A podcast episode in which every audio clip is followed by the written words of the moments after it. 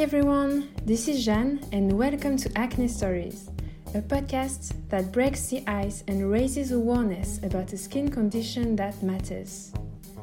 The goal of this podcast is to make us feel better about ourselves, to accept our skin, to approach it differently, and perhaps to discover solutions you have not yet heard of or tried. For this special Christmas episode of the series In Conversation with, I'm very excited to be in conversation with face yoga expert Danielle Collins.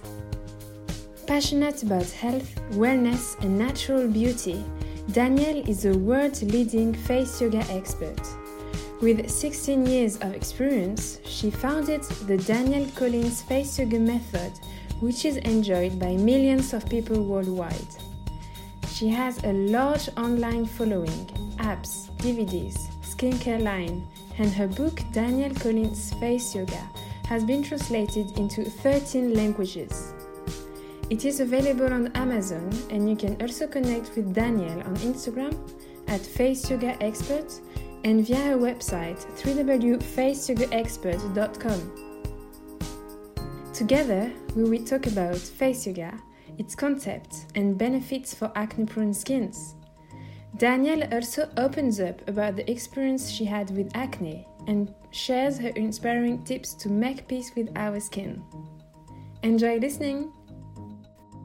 Hi, Danielle. Thank you so much for being on the podcast today. So, to start this episode, could you tell us more about yourself? Like, how did your journey with face yoga start? from the very first event triggering your interest in wellness until the person you are today. Hi, Jeanne. Thank you so much for having me on your very inspiring and very informative podcast. I am so delighted to be here.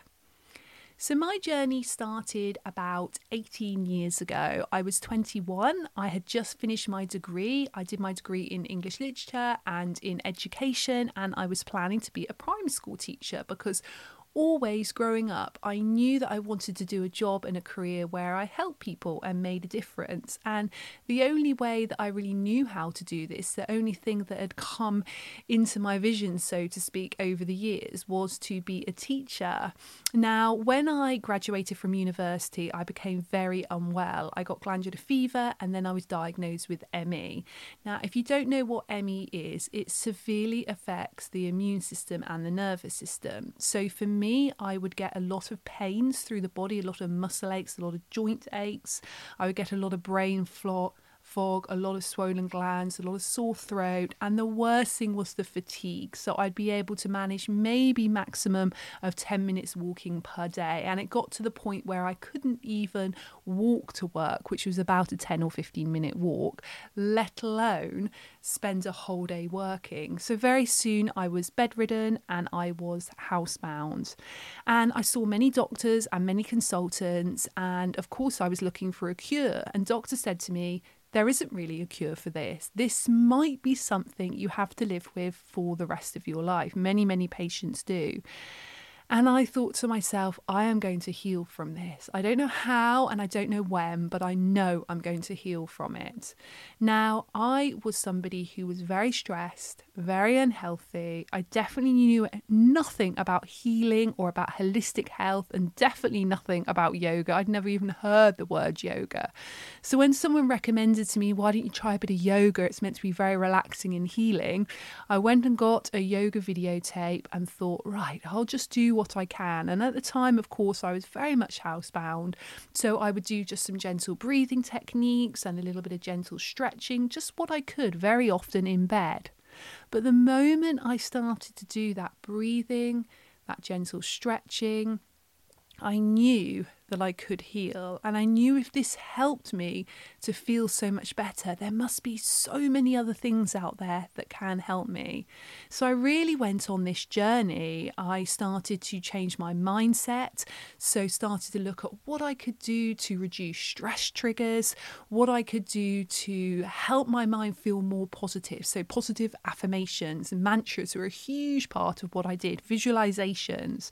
I started to look at the way I was eating started to eat much more fresh, healthy, whole foods, and cut out completely alcohol and caffeine. These were big triggers and really, really drained my energy and massively affected my illness. I really reduced sugar as well. That made a really big difference to me.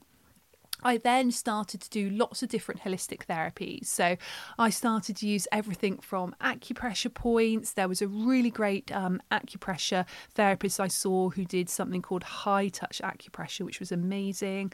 I had acupuncture, I had massage, I saw a life coach. So lots and lots of different things to heal myself.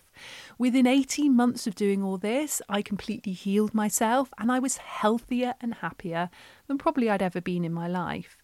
Now, as I said, I really knew that I wanted to help people from a very early age, actually, probably from about the age of five or six. But I always thought the way I would do that would be through teaching and teaching in schools. Now, after I went through this illness, I knew that there was a reason why I went through that illness. And the reason was to help other people to feel healthier and to feel happier. So I knew whether it be to help other people who'd gone through a similar illness to heal from it, or just to help anybody that wants to feel healthier and happier using these really natural, really simple, but massively effective techniques. So, I went to do my very first training as a professional relaxation therapist. I went on to train as a yoga teacher. I did training in nutrition, well-being coaching, face massage, and I started to set up my business. Now, one of the first things I started teaching was relaxation and meditation classes and lots of yoga classes. And this is going back sort of 16 years ago now. And there was something that I was noticing that clients were saying to me over and over when I was teaching these yoga and relaxation classes. And that was yoga's great for my body. You know, I'm feeling much more flexible, much more toned, stronger. I feel calmer in my mind after I come to a class. But what about my face? What can I do for my face. And the reason I say 16 years ago is because the skincare industry was in a very different place to where it is now. There wasn't options out there for people who did want to tone and lift their faces. There wasn't as many invasive options as there is now, and there definitely wasn't as many natural options. And I remember also when I trained as a yoga teacher thinking, how crazy is it that we learn everything about the body from the neck downwards, but we learn next to nothing about the 57 muscles in the face, neck, and head. And having that at the back of my mind, plus noticing what my clients were saying to me all the time, plus when I trained in face massage, I trained how to give people treatments. Now, giving people treatments was lovely, However, people could only come and have those treatments once every few weeks or once every few months. And I wanted people to be able to lift and tone their faces and feel great in their minds, of course, every single day. And I like teaching people rather than giving people treatments. So, all of these things combined, I thought, okay, there must be a really good way that we can apply everything we know about yoga and everything we know about face massage to the face. So, I did a lot of research. I researched techniques that have been used in Ayurveda, in Indian medicine, in traditional Chinese medicine. I researched techniques that have been used in Japan for thousands of years, and I also looked at much more current research in terms of how we can strengthen and tone facial muscles, how the skin is composed, how the lymphatic system is composed, how we can relax certain muscles, tone certain muscles, how we can detoxify the skin. And I started to put together a program, and this program was a combination of facial exercises, of massage, acupressure, relaxation, well being, and very much was a combination of the training that I had had this research that I did, but also trialing on real clients. At this point, I had set up quite a full database of clients. Every single day, I was teaching yoga classes, relaxation classes, doing one to one well-being coaching, and I had lots of clients that were really happy to try out these face yoga techniques. So sometimes I would teach a little bit at the end of a yoga class. Other times, I would do little focus groups and I'd bring a group of my clients together. I would teach them some face yoga techniques, give them a CD of techniques techniques to take away and do for a couple of weeks, take before and after pictures of them, and get real feedback from real people. And that mattered massively because I was able to work with real people while I created this program. That was so, so important. And even to this day, a lot of those techniques which I used then, I still teach now. Of course, over the years they've changed and developed, and I've, I've added lots more into my program, but it really is the same techniques at the core. Now, again, going back 16 years ago, this was a very new concept. As I said, many of these techniques have been used for thousands of years in Eastern philosophy and Eastern medicine, but there wasn't really anybody that was bringing it definitely to the Western world, but worldwide. There are a couple of yoga teachers here and there over the world who maybe would do little bits at the end of yoga classes, but nobody that really had put together a structured program at that point. So I thought there must be so many people that want to enjoy it. If my local clients where I live here in the Bath in the UK are enjoying it, then surely other people will enjoy it. And one of the first big steps that I took in order to first take this nationally in the UK and then in time taking it internationally was to apply to the yoga show. Now, the yoga show is like a big um, trade show in London, lots of different types of yoga there, loads of different people visit it. It's a really great hub of yoga and wellness. And I had been there for a few years as a visitor, but I thought to myself, I want to show people face yoga.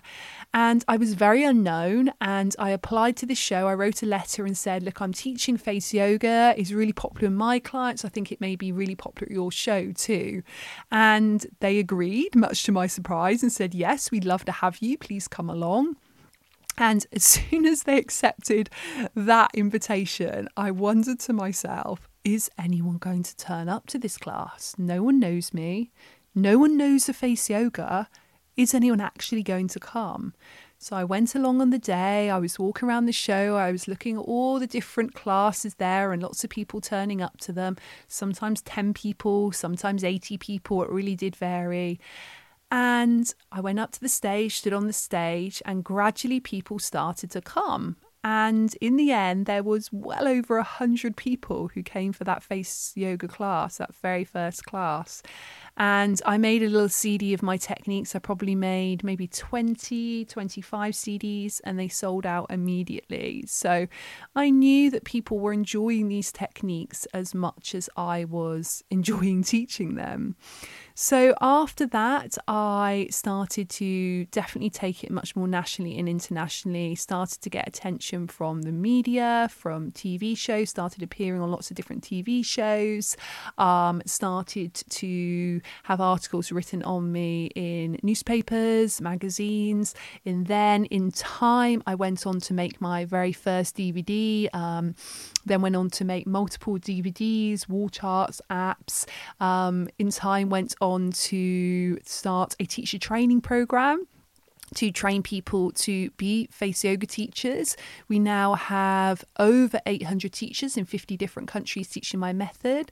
Um, since I have also written a book which has been translated into 13 different languages, I'm writing my second book at the moment. I have a gorgeous skincare line, Fusion by Danielle Collins, which is all organic, accredited by the Soil Association. So I love doing what I do. I love teaching people and I love sharing these really healing techniques. And they're not only great for firming the face, but really good for helping us to feel good as well. And for those who are not very familiar with face yoga, could you explain its main concept? Like, where does it come from and what benefits does it bring to the skin? So, face yoga has five main areas to it facial exercise, facial massage, acupressure, relaxation, and well being. So, I will just take you through briefly those five areas just so you understand a little bit more about my method and how it works. So, the first area is the facial exercise, and this is about strengthening and toning the muscles under the skin. So, if you're already familiar with exercise for the body, whether you do it or not, you will know that as you strengthen and tone a muscle, think about a bicep muscle in the arm, for example, as you tone it up through gentle exercises. The skin attached becomes tighter, tauter, and more firm. A very similar concept applies to the face. We're working the muscles under the skin to lift and firm those muscles. And there was a great scientific study done in January 2018 by Northwestern University in the USA, and it actually showed a group of women aged 45 to 65 who did face yoga 30 minutes a day for 20 weeks. And it was shown through doing these face yoga techniques, many of those facial exercises, they were shown to be three years younger as a result. So that was a really good scientific study on face yoga and particularly the facial exercise. Now, there's also the, the face massage, and face massage is about boosting the circulation, helping to oxygenate the skin, helping the lymphatic drainage, helping with the detoxification process. So it really helps the skin to look healthier and more glowing. The facial exercise is definitely working with firming and lifting the skin to reduce lines and wrinkles, and the massage does that too. But the massage is much more about the quality of the skin, helping the skin to look as healthy as possible. The third area is the acupressure. So, again, this has similar benefits to the massage. However, we're working much more with the traditional. So, my, com- my um, method is a combination of the traditional and the much more modern and scientific. Now, the traditional side of it, like the acupressure, works on concepts such as prana or chi. And if you know of these concepts, it's almost like subtle energy or well being. And as you press certain points in the face, it can be very good for helping with things like reducing stress, reducing anxiety, helping sinus issues, reducing headaches, um, helping improve the skin tone. Lots and lots of benefits to pressing and massaging certain acupressure points on the face. The fourth aspect is the relaxation. Now, one of the big reasons we get lines and wrinkles is repetitive expressions. And we tend to lose the collagen and elastin in the middle layer of skin as we age by about 1% per year from about the age of 20.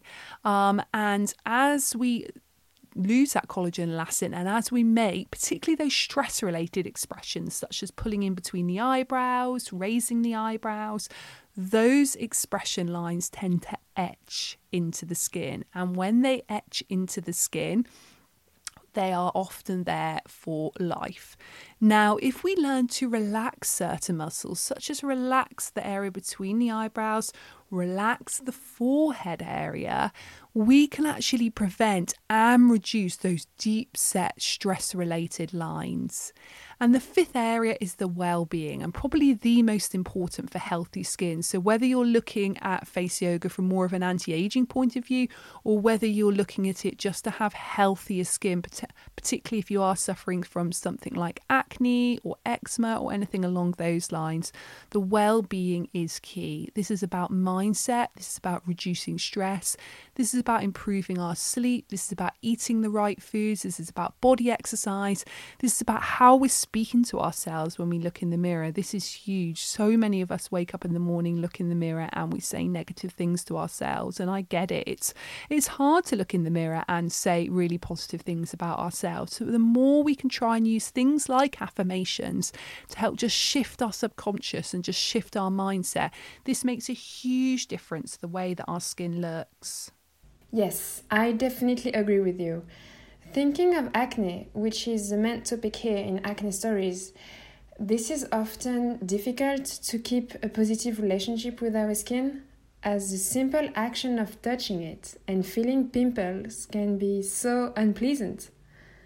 Face yoga seems to connect the mind with the body, which is very interesting to explore and apply. What have you learned and how do you perceive your skins since your practice of face yoga? One of the wonderful things about face yoga, which many other skincare philosophies and skincare regimes doesn't do, is it really does help you to connect your hands, your mind, your body, and your face. Now, face yoga allows us to really love our faces. Now, again, if we're suffering something from something like acne, it can be super difficult to get into that place of self love. But I particularly like using affirmations such as I am healthy, I am happy, I have glowing skin. That really, really helps. Also, just very gently touching a few acupressure points and breathing. This makes a massive difference and can really help us to shift from disliking our skin and hating our face to just gently starting to shift into that gear of loving it. Now, I know what it's like to have really bad acne. My severe acne probably started when I was 13 or 14, and I had a face covered in acne. I had it all over my chest, and I had it down the entirety of my back and on the top part of my arms. Now, I used to get taken by my mum to a doctor, and I probably have tried everything out there on the market through my teenage years to reduce acne. Um, I had all different treatments that I would put, particularly on my back and my chest area, which was so strong. It used to stain my blue bed covers white. I mean, really bleach them. And I've taken all sorts of medication over the years. I went on the contraceptive pill when I was 18 until 21, um, and that cleared up the acne. But I now know, of course, that is almost like a fake way of, of clearing up the acne. It was really, really helpful for me, of course, um, particularly during those university years. It was such a relief to have clear skin. Um, but it meant that I wasn't very in tune with my skin or in tune with my hormones and what it needed. Obviously, when I then had ME, I had to come off the contraceptive pill. I haven't been back on since. But even now, almost 39, I have to be super careful with my skin. I am not blessed blessed with really perfect clear skin, if I suddenly eat too much sugar or if I suddenly eat too much dairy, my skin will flare up. It really will. I will get a couple of very big hormonal spots if I'm going through a lot of times stress or I have particularly bad PMS. Um, if I switch products around too much or I don't use products that are quite natural and quite gentle, again, my skin can flare up. So I have to be super careful, even going into my very late 30s here and, and soon going into my 40s that I look after my skin. Um, so it really is working from the inside out. But I just want to say for anyone that is listening that is going through acne, I know how it feels. It can massively, massively reduce your confidence. Um, for me, um, remembering those teenage years and just thinking, oh my goodness, I had so little confidence. All my friends had such clear skin and I had such spotty skin. And as I said, going on the contraceptive pill for me cleared my skin up, but it also really affected my mood. So I know for those sort of few years that I was on the on the contraceptive pill, I had clear skin, but lots of other parts of my mind and body were, were really affected. I mean, that's just a personal story for me. I know for some people, um, the contraceptive pill can be really, really helpful. But for me, definitely, it's been about understanding my face, understanding my mind and my body. And I can go now many, many months without getting any spots at all and having beautifully clear skin but it really is about balance and keeping on top of everything for me. Um, but something face yoga really does is it helps me tune into my face and it helps me love and accept my face as it is. It also really helps me to have gratitude for my face. I think it's so easy when you're an acne sufferer or former acne sufferer to just feel a lot of hate for our skin, really. Um, but learning face yoga has given me so much gratitude. You know, just saying things, oh, I'm so lucky to have eyes that work, and nose that works, a mouth that works. Just really simple, basic things sometimes that we can just take so for granted because all we see is spots in the mirror. But just trying to be grateful for, for what we have really helps to switch gears a little bit. Yeah, face yoga brings so much positivity, and I do believe it will inspire lots of people who are listening to you right now. Could you share some tips about taking care of acne prone skins through face yoga and holistic beauty? A few tips that I would share that have really helped me over the years. Um, some are very simple, some are a little bit more complex. One of the first things, and this might surprise you, but one of the first things I really would recommend if you do have acne prone skin or very active acne is to change your pillowcase every night. Now, I know that is a lot of washing, but changing your pillowcase every night is so, so important. There's so much dirt and bacteria that can build up on our pillowcases But if we're actually changing it every night, then we're having a thoroughly cleansed skin before bed and then we're going onto a completely clean pillowcase. Whereas if we've cleaned our skin and we've done all the treatments that we may be doing and then we're going onto a dirty, pillowcase, it really can mean more bacteria in the skin. So that's one of the things I really would say making sure that you have a clean pillowcase and also cleaning your phone every day. So getting some anti bac wipes and cleaning your phone, holding the phone up to the face if it is dirty. So if you haven't cleaned it in sort of more than 24 hours, really. Um, can again really bring up spots, particularly on one side of the face. So, cleaning your phone is massively important too. Whenever you're doing face yoga techniques, have thoroughly clean hands. Never touch your face in any sense without your hands being completely clean. But don't feel worried to touch your face. Often, when we do have acne, um, we do think that we can't touch or massage our face or do anything like face yoga. But what I would say is if you do have very, very active acne, start with acupressure points. So you can go on my YouTube channel and look up some of my videos which are to do with either acupressure points or marma points. And what you're doing there is you're pressing and massaging just very small points. And what that will then do is it help will clear any stagnation, any blockages, and help the energy, or in Chinese medicine it's called qi, in Ayurveda it's called prana, will help all of that flow much more effectively. So start with the acupressure then you may want to do a little bit of facial exercise. So, if you have got very live acne at the moment or you have got cystic acne, I would recommend doing some of the facial exercises where you're not touching the skin so much. So, you can do one of the ones where you're touching your lips, for example, or your fingers are just next to your eyes, that would be fine. But you're fine to work the muscles under the skin. This is going to help with lifting and firming the muscles, but it's also going to help with the natural oxygenation of the skin. It's going to help help bring fresh blood up to the skin surface. It's really going to help bring all the fresh nutrients up to the skin surface as well. So the facial exercise can be great. If your acne is very active at the moment, I would try and not do the facial massages. Now, the facial massages can aggravate acne if it is very live. If you've got more sort of acne prone skin, do your facial massage, but keep it minimal. Do it just sort of a couple of minutes every day and focus much more on the well being, the relaxation, acupressure, and the facial exercises, which are all really good for that detoxification. Um, what you can do, and again, you can go to my YouTube channel for this, is do a lymphatic drainage massage. So there's one where I recommend, and you are literally just touching the side of the neck, you are touching the collarbones and just sort of behind the ear. So often areas that we don't have as much acne on. And this will help drain the excess lymph. So our lymphatic system helps to get rid of the, the rubbish or the garbage in our system. Um, but you can do lymphatic drainage without directly touching the face. You can just work on the lymph nodes around the ears and the neck and the collarbone area. And that is really good for detoxification. I'd massively recommend that Something which is super boring, I know, but something which I have really learned, particularly in my nutrition training, but also working with clients and personally as well is reducing sugar. I know it is a boring one, guys, and I know it's something that many of us really struggle with. But sugar really does aggravate the skin. It massively affects the hormones, and anything that affects the hormones affects the skin. It affects our stress levels, and anything that affects the stress levels affects the skin. So, reducing or even cutting out sugar um, is is important, I believe.